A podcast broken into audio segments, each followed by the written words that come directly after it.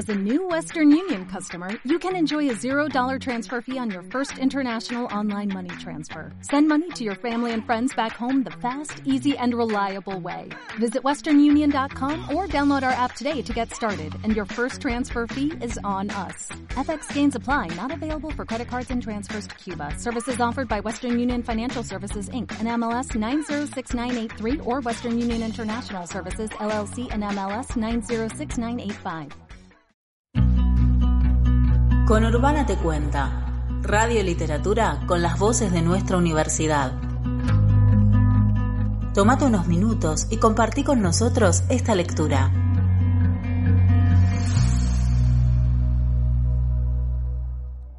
La línea consta de un número infinito de puntos, el plano de un número infinito de líneas, el volumen de un número infinito de planos, el hipervolumen de un número infinito de volúmenes.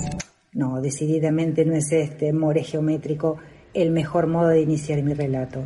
Afirmar que es verídico es dar una convención de todo relato fantástico. El mío, sin embargo, es verídico. Yo vivo solo en un cuarto piso de la calle Belgrano. Hará unos meses al atardecer oí un golpe en la puerta. Abrí y entró un desconocido. Era un hombre alto, de rasgos desdibujados. ¿Acaso mi miopía lo vio así? Todo su aspecto de una pobreza decente. Estaba de gris y traía una valija gris en la mano. Enseguida sentí que era extranjero. Al principio lo creí viejo, luego advertí que me había engañado su escaso pelo rubio, casi blanco a la manera escandinava. En el curso de nuestra conversación, que no duraría una hora, supe que procedía de las horcadas. Le señalé una silla, el hombre tardó un rato en hablar, exhalaba melancolía, como yo ahora. Vendo Biblias, me dijo. No sin pedantería le contesté, en esta casa hay algunas Biblias inglesas, incluso la primera, la de John Wycliffe. Tengo asimismo la de Cipriano de Valera, la de Lutero, que literalmente es la peor, y un ejemplar latino de la Vulgata. Como usted ve, no son precisamente Biblias lo que me falta. Al cabo de un silencio me contestó, no solo vendo Biblias, puedo mostrarle un libro sagrado que tal vez le interese, lo adquirí en los confines de Bicanir. Abrió la valija y lo dejó sobre la mesa. Era un volumen en octavo, encuadernado en tela. Sin duda había pasado por muchas manos. Lo examiné, su inusitado peso me sorprendió. En el lomo decía Holy Right y abajo Bombay. Será del siglo XIX, observé. No sé, no lo he sabido nunca, fue la respuesta. Lo abrí al azar.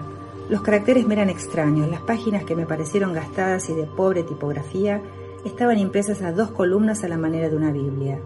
El texto era apretado y estaba ordenado en versículos.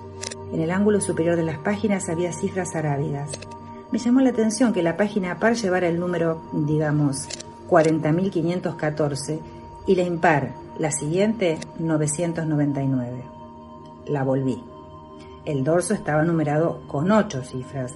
Llevaba una pequeña ilustración, como es de uso en los diccionarios, un ancla dibujada a la pluma como por la torpe mano de un niño. Fue entonces que el desconocido me dijo, mírela bien, ya no la verá nunca más. Había una amenaza en la afirmación, pero no en la voz.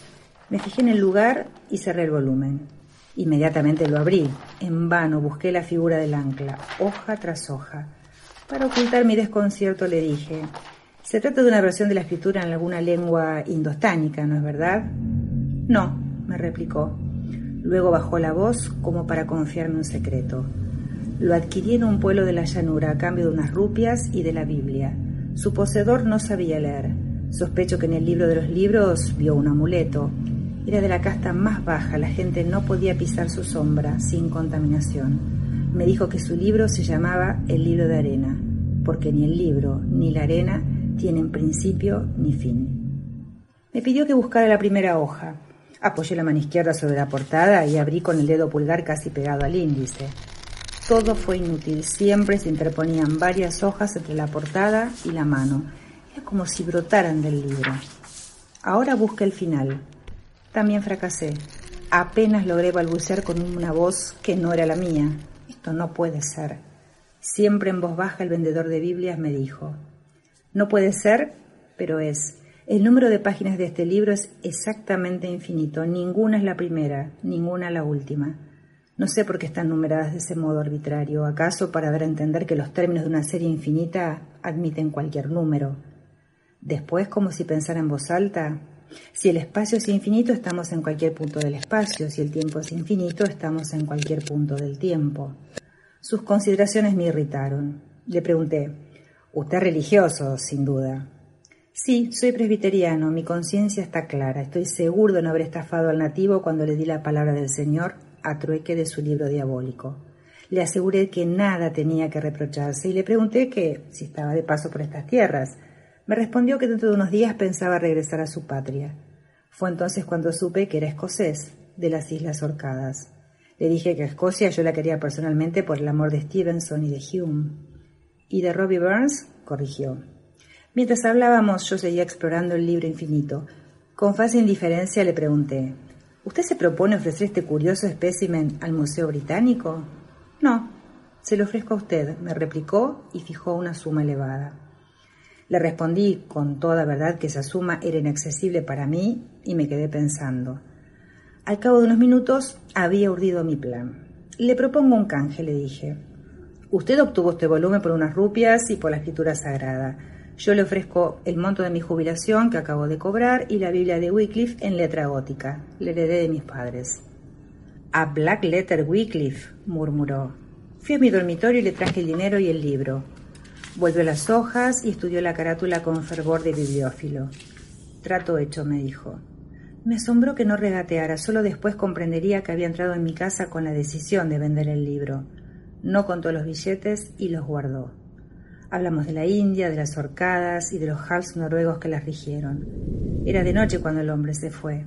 No he vuelto a verlo ni sé su nombre. Pensé guardar el libro de arena en el hueco que había dejado el Wycliffe, pero opté al fin por esconderlo detrás de unos volúmenes descabalados de las mil y una noches. Me acosté y no dormí. A las tres o cuatro de la mañana prendí la luz. Busqué el libro imposible y volví las hojas. En una de ellas vi grabada una máscara. El ángulo llevaba una cifra, ya no sé cuál, elevada a la novena potencia. No mostré a nadie mi tesoro. A la dicha de poseerlo se agregó el temor de que lo robaran y después el recelo de que no fuera verdaderamente infinito. Estas dos inquietudes agravaron mi ya vieja misantropía.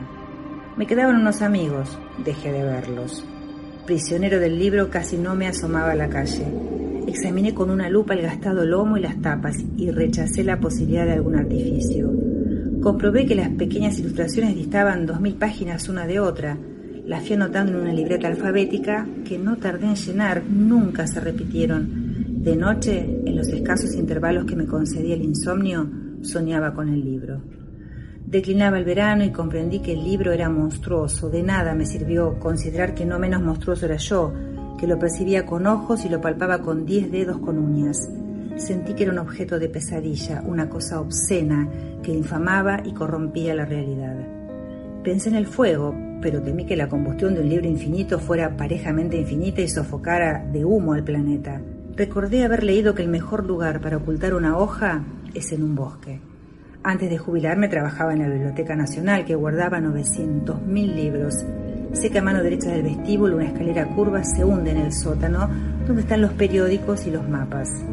Aproveché un descuido de los empleados para perder el libro de arena en uno de los húmedos anaqueles.